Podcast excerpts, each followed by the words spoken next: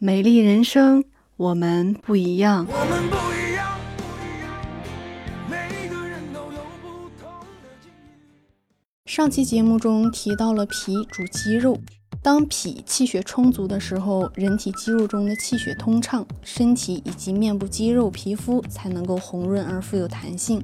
除此之外，脾还有运化水湿的功能，掌管着体内的水液分布。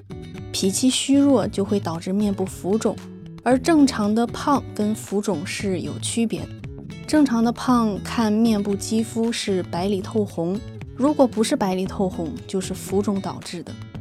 我们可以用食指按压脸颊五秒钟来观察，如果按压的白色部位在十五秒钟之后还存在，就是轻微的水肿；如果按压之后凹陷的地方很慢才恢复，情况就不太好，需要引起重视。另外，鼻子也会透露脾胃健康状况。一般在脸上，鼻窝总会显得有一些发黑，看上去脏脏的，鼻子油乎乎的，总像是没有洗干净一样。许多人一长痘，就会经常用手去挤痘痘，这样不仅容易感染，而且处理不当还会留下痘印和疤痕。也有很多人使用各种祛痘偏方，可痘痘总是反反复复。这些让人心烦的痘痘和黑斑，正在向我们反映脾胃的功能状况。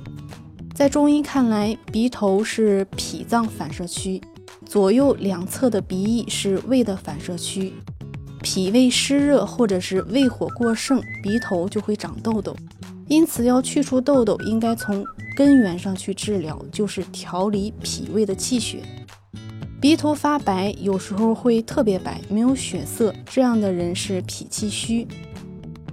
鼻头发黄，同时又经常出汗，身体怠倦，不思饮食的现象，也是脾气虚的体现。